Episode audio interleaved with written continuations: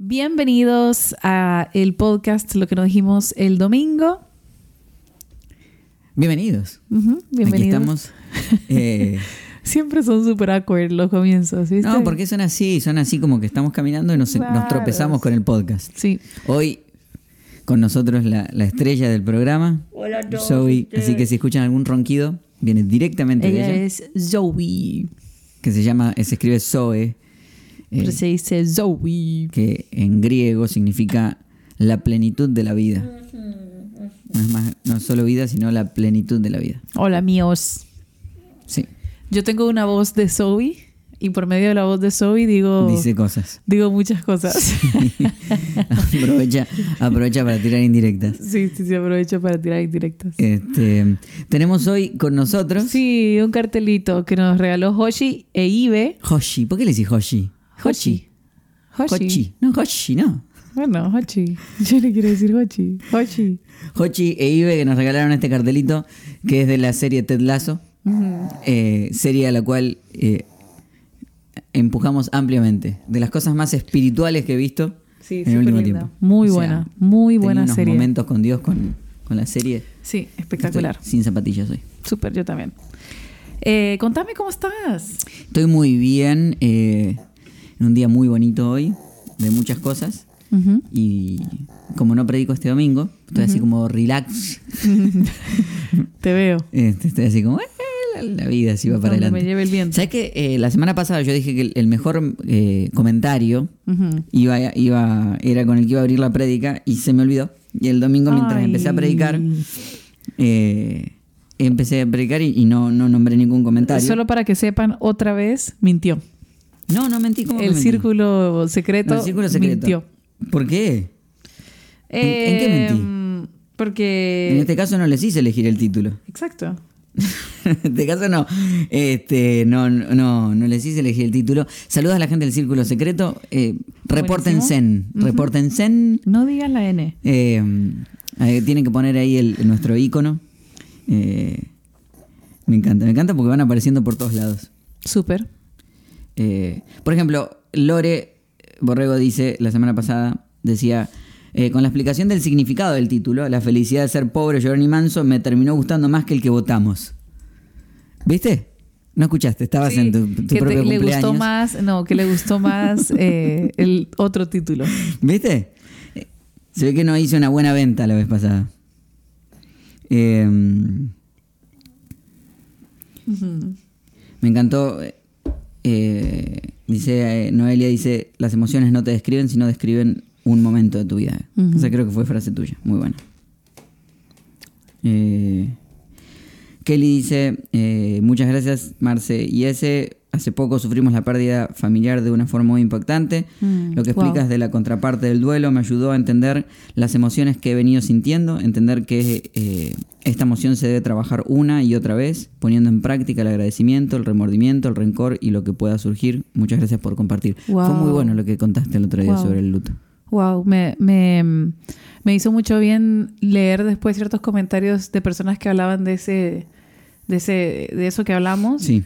Eh, y me encanta, me encanta poder, eh, poder crear este, este movimiento de personas que nos apoyamos y nos decimos cosas bonitas, recursos, palabras lindas. Y que hay espacio eh, para, para sentir.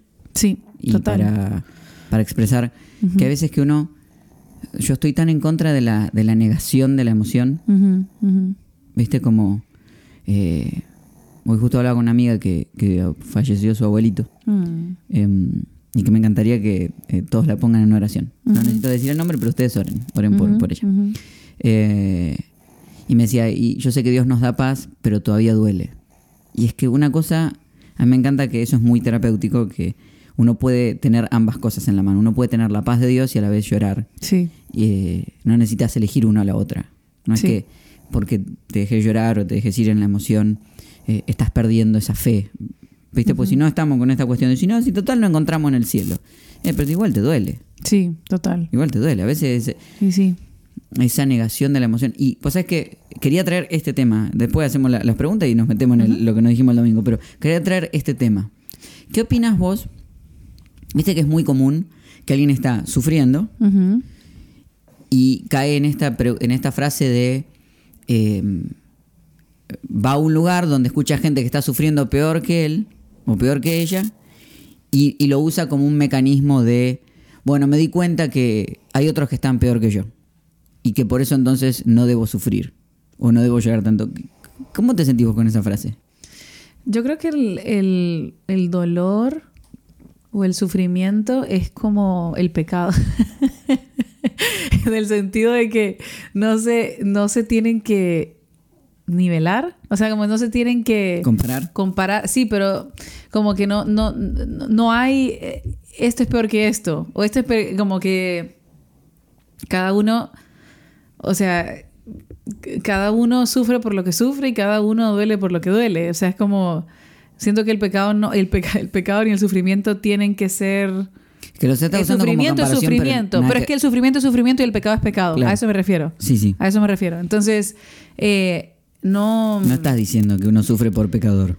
No, obviamente que no. Eh, lo que estoy diciendo es que es, es una de esas cosas que no se necesita comparar. Comparar. Porque cuando em- empezás a comparar, y sí, siempre vas a encontrar situaciones que eh, Siempre las que está peor. las personas consideran que es una situación peor que la otra, pero es como que vos le compares a un niño que esté llorando porque se le perdieron unos dulces a una madre que perdió un hijo. Está bien, pero le duele al niño también que se le perdieron los dulces. Total. ¿Sí me explico? Como que... Y es injusto hacer eso.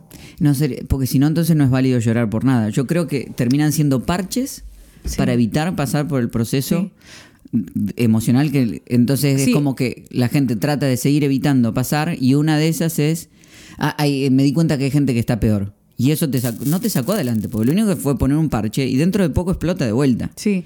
Ahora, yo sí creo que a veces esas personas que uno sabe que han pasado por situaciones muy difíciles, en vez de compararte, lo que funciona es admirar la resiliencia de esa persona y el hecho de que, wow, eh, esta persona logró salir de este espacio, ¿cómo logró salir de este Claro. espacio? ¿Y qué puedo aprender yo de eso? claro Creo que eso te da un margen de aprendizaje mucho más amplio que el decir, ay, como esta persona, yo, ¿por qué me estoy quejando si al final lo mío es una bobada? Eso es relativizar tu dolor y no Exacto. funciona, y no, no funciona, no, no funciona y no te sirve de nada. Te deja más bien encerrado en eso mismo, decir, ay, no, me estoy victimizando, es un, es un vortex del que nunca salís. Entonces, Mm. decir, ok, yo estoy pasando por esa situación, Conozco otra persona que quizás pasó por otra situación muy difícil.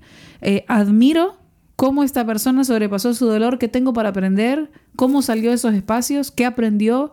Y admiro eso y puedo eh, imitar esos recursos que esa persona tomó, pero no necesitas minimizar tu dolor claro. para validar el hecho de que quizás otras personas están pasando por cosas súper difíciles también, ¿no? sí, porque si no eh, quién tiene permiso no Sí, y a veces eh, seguimos buscando maneras de no darnos permiso. Sí, Seguimos buscando maneras de eliminar la emoción. Eh, si bien a veces uno necesita en su vida después poner en perspectiva, en algún momento, luego de haber procesado la emoción, ponerla en perspectiva, pero creo que es secundario. Primero procesarla, después ponerla en perspectiva. Ponerla en perspectiva básicamente es no empalagarse de la situación y no empalagarse de la Exacto, emoción, ¿no? exacto. El problema no es sentir, el problema es quedarte ahí. Entonces, ahí cuando te ves, decir, bueno, seguís regresando a una misma situación. Alguna vez me preguntaron esto, ¿cómo, ¿cómo hago para saber cuando necesito ir a terapia? Yo siento que la, terapia- la terapia siempre beneficia a cualquier persona, ¿no? Sí, Pero un buen, un, un- un buen indicio de saber es cuando uno vuelve una y otra vez, una y otra vez a la misma situación y parece que no logras eh, eh, desenudar o desamarrar ese nudo, ¿no? Mm. Ese es un buen indicio de que necesitas ir a terapia. Pero, dicho esto, yo voy a terapia. A ver, Los nudos no necesitan ser muy, muy profundos, ¿no? Mm. Eh, yo voy a terapia porque me hace mucho bien conversar con otra persona y, y ver la perspectiva de alguien más de la misma situación que estoy viviendo.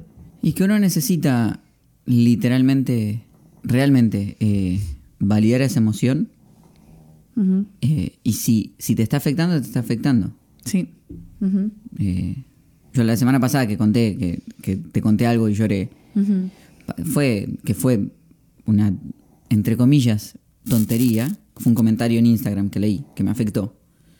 Que yo no creo que haya sido una tontería. Fíjate cómo ahí estás haciendo eso. Pero, o sea, a, a mi lógica. Y por una semana me lo guardé. Porque dije, es una tontería, es una tontería. es una-". Y construyó, construyó, construyó, construyó, construyó y construyó y construyó. Claro. Que cuando lo solté fue como, uff. Sí. Entonces, hasta que lo validé, hasta que le di espacio, hasta que lo entendí, eh, son esas cosas que decís, Sí. ¿por qué me afecta esto? Sí. Eh, pero bueno, Hoy estaba viendo un video de... em, me encanta que el podcast es como este lugar así como que contamos cosas como más, sí. más, más internas, ¿no? Eh, pero vos trajiste esto a la No, mesa. no, yo lo traje, digo. sí, sí, total. Hoy estaba viendo este video em, que hablaba de señales raras que estás sanando. Y una de ellas... Señales raras que estás señales sanando. raras que estás sanando. Una de ellas era, era te deja sentir eh, y, y logras investigar ese, esa, esa emoción, ¿no? Logras Claro. indagar en eso que te pasó. Em, y yo considero que a todos nos pasa que por Mm. más que seamos conscientes de nuestras emociones y de lo que te provoca, fíjate como ahorita vos mismo estamos hablando de esto, de no relativizar lo que sentís y decís, ah, es una tontería. Para mí no era una tontería. O sea, fue un comentario eh, que te hicieron que eh, indagó profundo porque te dolió, porque Sí, el sí. comentario no venía con buena intención. No, total. Entonces, eh, nada, o sea, creo que se trata de eso, que por más que uno tenga ese conocimiento, está bueno siempre recordarse de, de que uno se tiene que dejar sentir, ¿no? No te tienes que quedar ahí, eh, no tienes por qué victimizarte, no tienes por qué empalagarte de la emoción, pero sí que sentir es bueno. Total. Reconocerla, Sí. sentirla. Sí, así que quería, o sea, quería hoy traer eso. Eh, sé que no tiene que ver con lo que no dijimos, el- no lo dije el domingo, así que aplica, pero nada tiene que ver con la prédica. Eh, pero sí he estado como mucho batallando con eso. Viste que yo a veces me agarro con tópicos, como cuando me agarro con eh, todo tiene un propósito, que yo no creo que todo tiene un propósito, creo que a todo Dios le da un propósito. Entonces me agarro con esas frases, que son frases típicas, Sí. eh, que, que detesto, porque es como... no, no me- y, esta es otra con la que estoy ahora, es como cada vez que escucho que alguien me dice, no, estoy mejor porque vi que alguien estaba peor. o sea, ¿y de qué te sirvió, no? Así Sí. que bueno, nada. Eh, vamos a las preguntas si querés y, y después nos Vamos metemos... a las preguntas. Eh, mira esta. Describe algunos momentos en los que sientes que es más difícil ser vulnerable conmigo. ¿Con vos? Sí.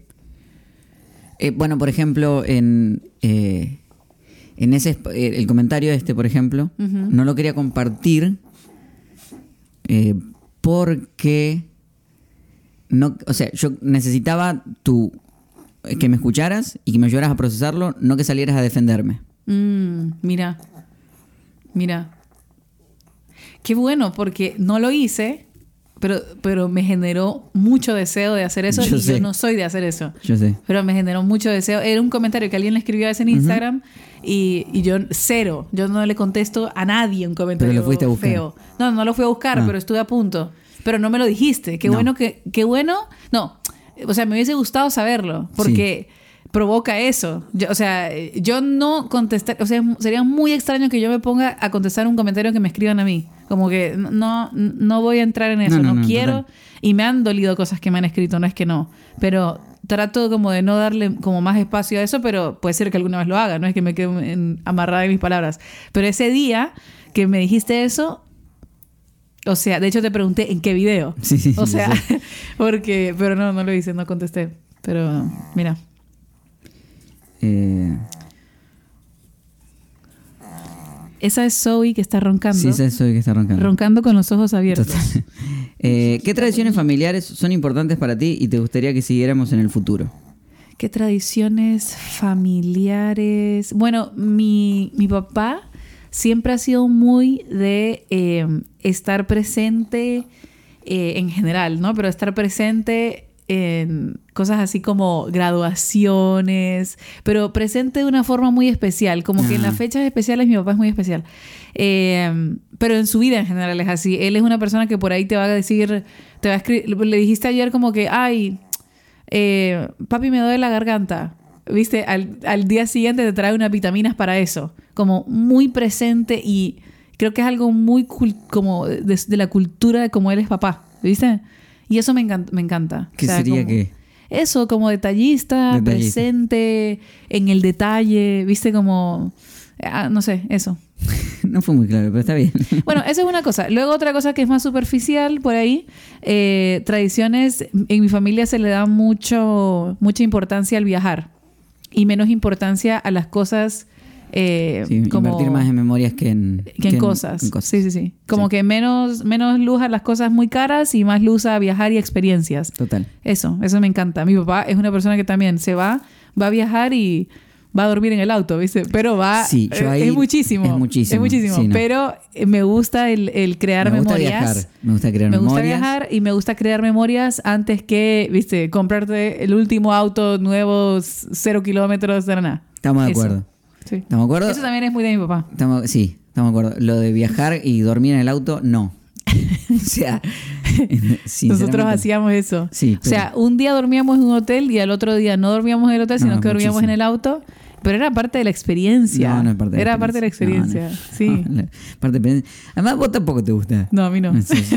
no me gusta. No, no, no, no. la hippie que... Sí, no, no, no, no. No, no me hago la hippie. Lo que pasa es que me pasaba cuando era chiquita. ¿Qué queréis que haga? Víctima del mundo. Eh, ok, vamos entonces. Ok, vamos entonces. Dale, contanos de qué predicaste este domingo. El domingo tenía este gran desafío. Es- Siempre es desafiante cuando... eh, a mí no me gusta predicar con una agenda. ¿Cómo así? Con un objetivo específico Ah, de, un, de una acción eh, A tomar. a tomar. O sea, Ajá. yo- a mí no me gusta que... Danos contexto. ¿Qué pasaba este domingo?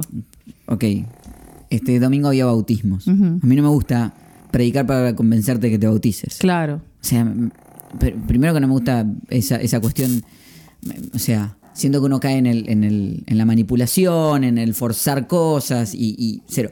Pero a la vez eh, me encanta contar por qué hacemos lo que hacemos y, y que sea tan atractivo que ojalá y, y- y termine pasando eso. Entonces, había bautismos el domingo, que de hecho este sábado hay bautismos online y si querés sumarte, porque hacemos bautismos online, estamos dejando el link eh, en los comentarios, ¿sí? Para que puedas... Pero sumarte. no estamos haciendo este anuncio con una gente escondida. No, te, lo cuento porque te lo cuento. Eh, eh, entonces, yo siento que, que la prédica es algo mucho más, o la charla es algo mucho más amplio. A mí no me gusta ponerle... eh, eh, Esa presión. Ni, ni tratar de bajar a tierra lo que Dios quiere hacer en la vida de la gente. Claro. ¿Sí? O sea, hay veces que uno habla de un tema más general y si yo te digo, la reacción a todo esto es bautizarte, me parece que le, le- le robé todo el poder que tenía lo que podía pasar. Que puede ser que en el mismo proceso, más que bautizarte, perdones a alguien, eh, sanes un área en tu corazón. O sea, entonces no quisiera nunca como decir, lo que tenés que hacer acá es tomar paso primario, bautizarte. Siento que le estoy robando todo el poder al, a lo que tiene, ¿no? es mi obsesión. Eh, eh, entonces, eh, pero sí me encantó meterme profundo en, en los porqués. Porque, ¿Qué pasa con el bautismo, por ejemplo?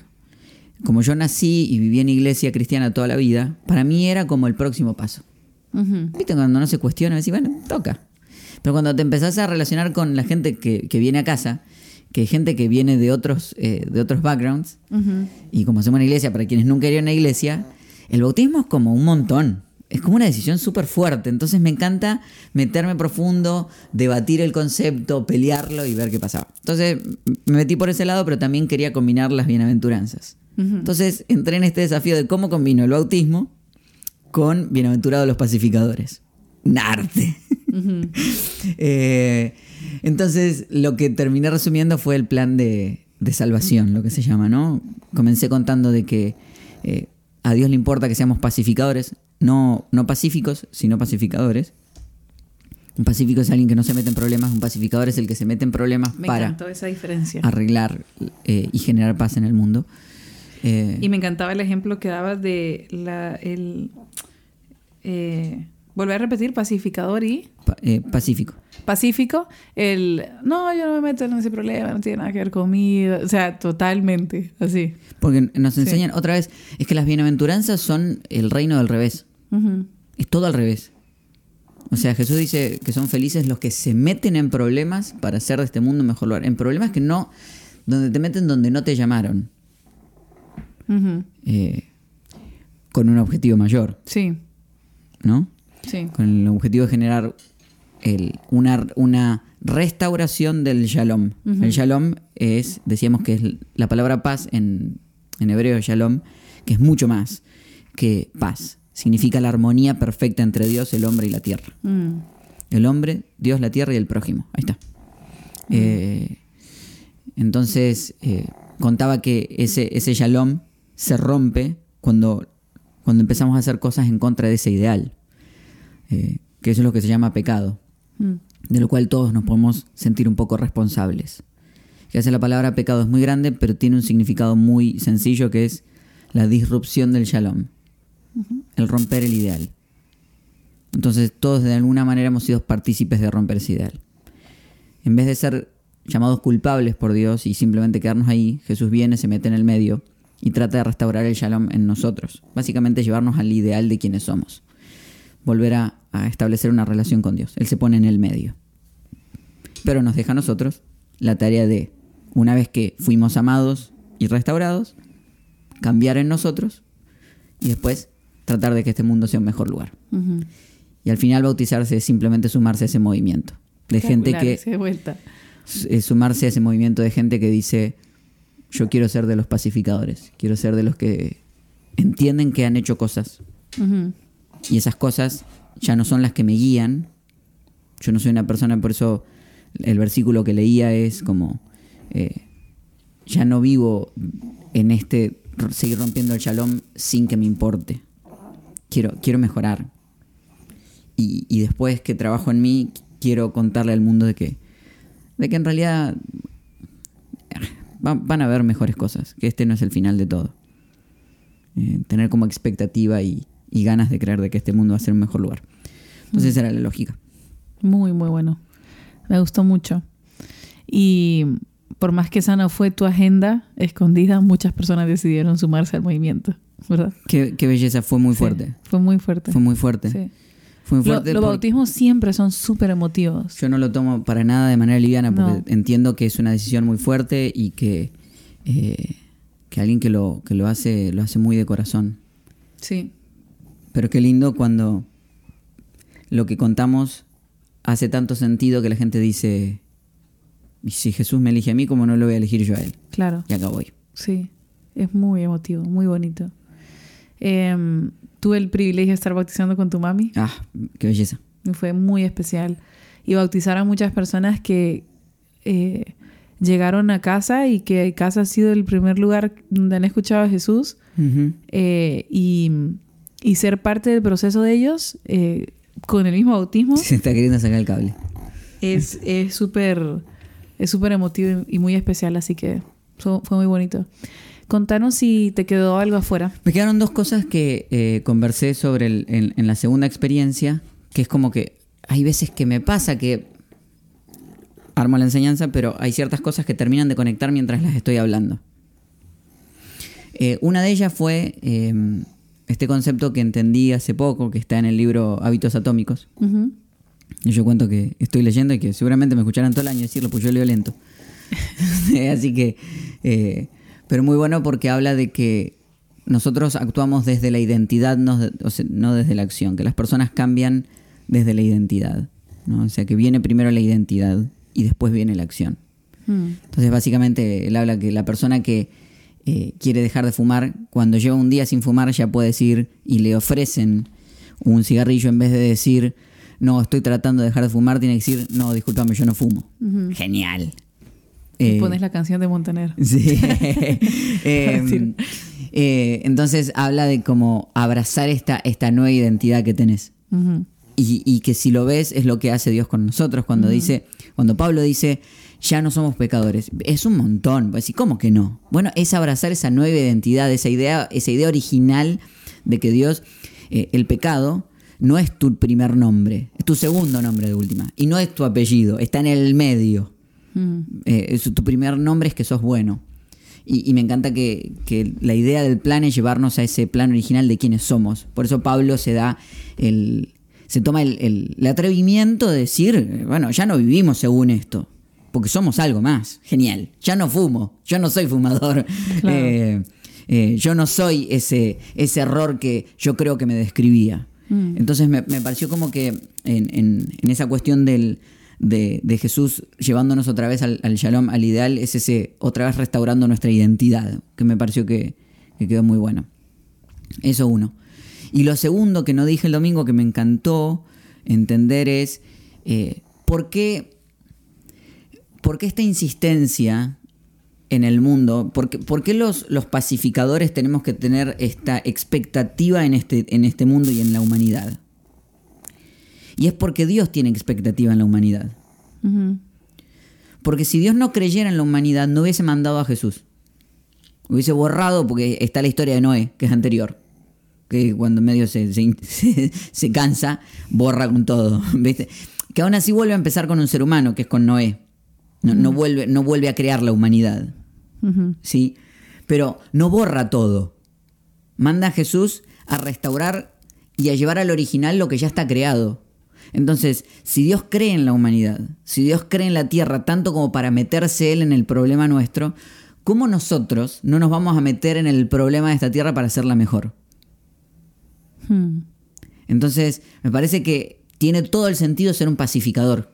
Sí. Tiene todo el sentido meterse en situaciones a nivel mundial y a nivel familiar y a nivel lo que sea y tratar de hacer de este mundo un lugar más justo, aunque vivamos en un mundo injusto, un lugar más sano, aunque vivamos en un mundo que está lleno de enfermedad, aunque, o sea, tiene todo el sentido.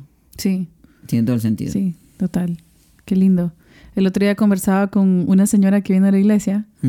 Eh, y ella me decía una frase muy bonita, me decía que la persona que sigue a Jesús nunca se retira, Ah, ¿no? Porque ella decía que en algún momento le habían dicho, ay, como que ella ya estaba muy grande, entonces que ya prácticamente como que le habían dicho, espera que se muera, básicamente, ¿no? Como que ya está, ya está, ya, ya cumplió con todo. Y ella me dice, no, yo, mm, como que Dios me renovó mis fuerzas y me, y me mostró que, que nunca me tengo que retirar, que yo siempre voy a tener algo para hacer, porque a veces pasa que somos así con las generaciones que vienen y también con personas mayores, como decir, ya está, ya no, no, no, no. O sea, creo que, eh, nun- o sea, no deja de ser, sí, no deja de ser útil lo que nosotros tenemos para aportar, ¿no? totalmente. Sí. Muy bueno. Eh, Fueron llegando preguntas. procedo a hacerte preguntas. Eh, Estamos casi en tiempo. Yo tengo una pregunta que me llegó por audio. ah, ok. Y, y después me preguntas una que está ahí. Ujú. Ah, escucha. Me llega por audio. ¿La quieren escuchar? Mira, ahí te va. Capitán Planeta, yo creo que esta manera ya funciona bien. Estoy en Instagram, estoy cansadísimo después del trabajo. Pero yo sí te tengo una pregunta que no me dejó escribir esa vaina, porque de pronto no soy tan tecnológico. Pero la pregunta es: ¿la sociedad tiene como normativa que el silencio otorga o que te quedes en silencio cuando de pronto una persona dice algo que está de, eh, no de acuerdo a tu moral, a tu manera de ser y usualmente es mejor quedarse callado. Pero el quedarse callado es realmente ser pacificadores o es que es posible decir tu verdad, tu punto de vista, e igual hacérselo de una manera que encuentre la paz. Yo creo que sí, porque de acuerdo todo el tono. Pero cómo, cómo retar a este statu quo que nos dice cállate en vez de hablar más. Yo no sé si me hice entender o es que yo estoy cansado, pero bueno. Usa paraguas, ponte las botas, utiliza ropa fluorescente cuando vayas a salir a manejar para que te puedas subir al auto si es que los helicópteros te tienen que encontrar. Un abrazo. ¿Qué? Es, es así, bueno, eh, ese es Seba. Seba es un personaje. Te queremos, Seba. Te queremos, Seba. Seba es el líder de Casa Helps Internacional Sí, sí. hace mucho. Seba, por hacer de este mundo un mejor lugar, Sí. definitivamente él organiza todos los impactos sociales que hacemos en las distintas ciudades a donde hacemos pop-ups. Entonces él se pone en contacto con distintas fundaciones y arranca a hacer toda la estrategia y todo un movimiento para que cuando viajemos a esa ciudad eh, podamos hacer un impacto social en esa ciudad. Así que él es un sea una persona para admirar que hace much- muchísimo. Y, y él habla muy fuerte cuando dice, bueno, ¿hasta qué punto el silencio es... eh, que hay dos tipos de silencio. Eh, está el silencio en una conversación, cuando estás teniendo con un amigo y alguien dice algo que, que no te gusta y discrimina a un grupo, que es complejo porque vos no querés tampoco romper todo el tiempo, romper todo, ¿no? Eh, y romper todas las conversaciones. Eh, que yo creo que a veces también eso tiene que ver con que- en qué agrega mi opinión en este momento aquí, en este lugar. Porque también estamos en una generación que es muy fuerte de opinión y cero de acción. Mm. ¿Viste? Todos levantamos la voz. Hacemos un videito en Instagram, hacemos un tweet. ¿Y, qué, ¿Y en qué cambia?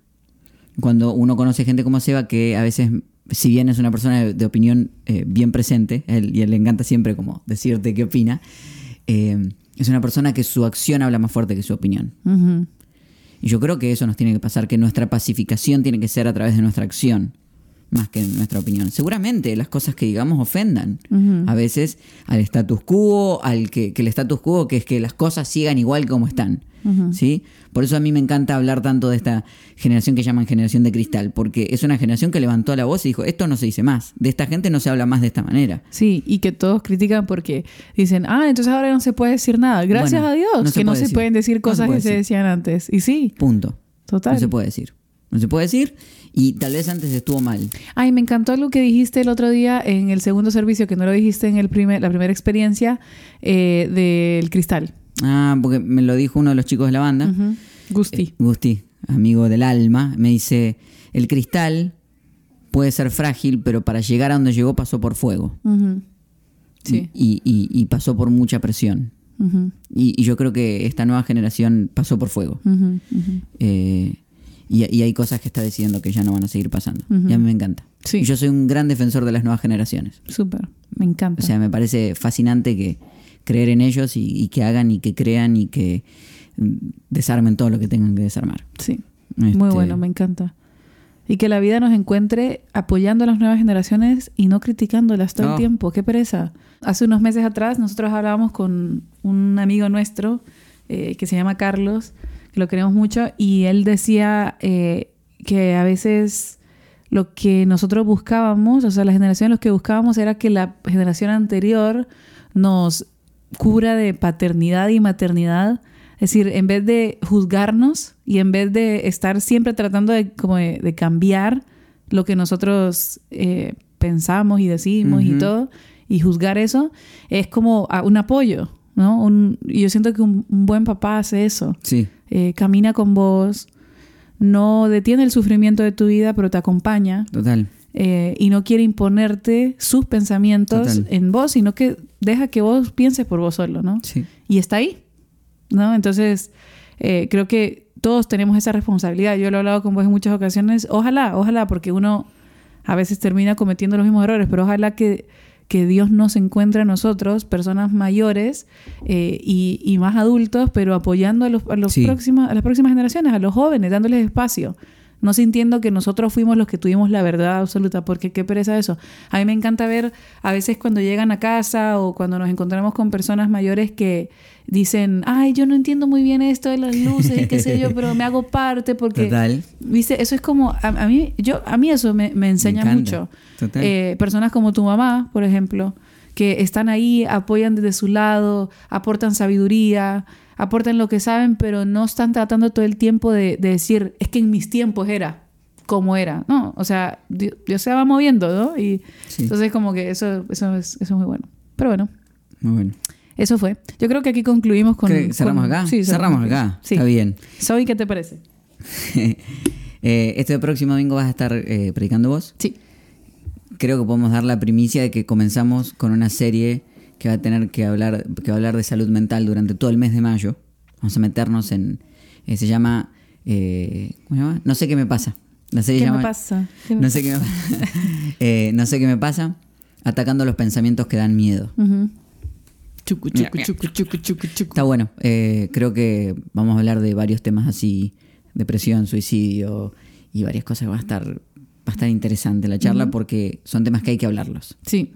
Sí, así que nos vamos a meter por esos lados, va a estar muy muy interesante, así que sigan conectados, comienza este domingo con, con vos que va a estar increíble, después pones en tu Instagram para que la gente nos mande preguntas y el, y el martes contestamos. Súper. Eh, Súper. ¿Vas a abrir con algún comentario de, de este grupo? Ay, sí, podría. Ok, me tengo que acordar, me vas a acordar. Yo te tengo que acordar. Sí. El mejor comentario del grupo, de los que escriban acá en los comentarios del podcast, va directamente a, a la prédica. Súper. Y si nos estás escuchando por Spotify, eh, o, No o- digas Spotify. Spotify, me encanta. Spotify, eh, venite a YouTube y escribí. Así, así usamos el comentario. Perfecto. Los queremos. Que tengan linda semana. eh, que Dios los sorprenda. Y nos vemos mañana. ¿Cuándo nos vemos? Nos vemos cuando nos vemos. Me encanta. chau, chau. Bye.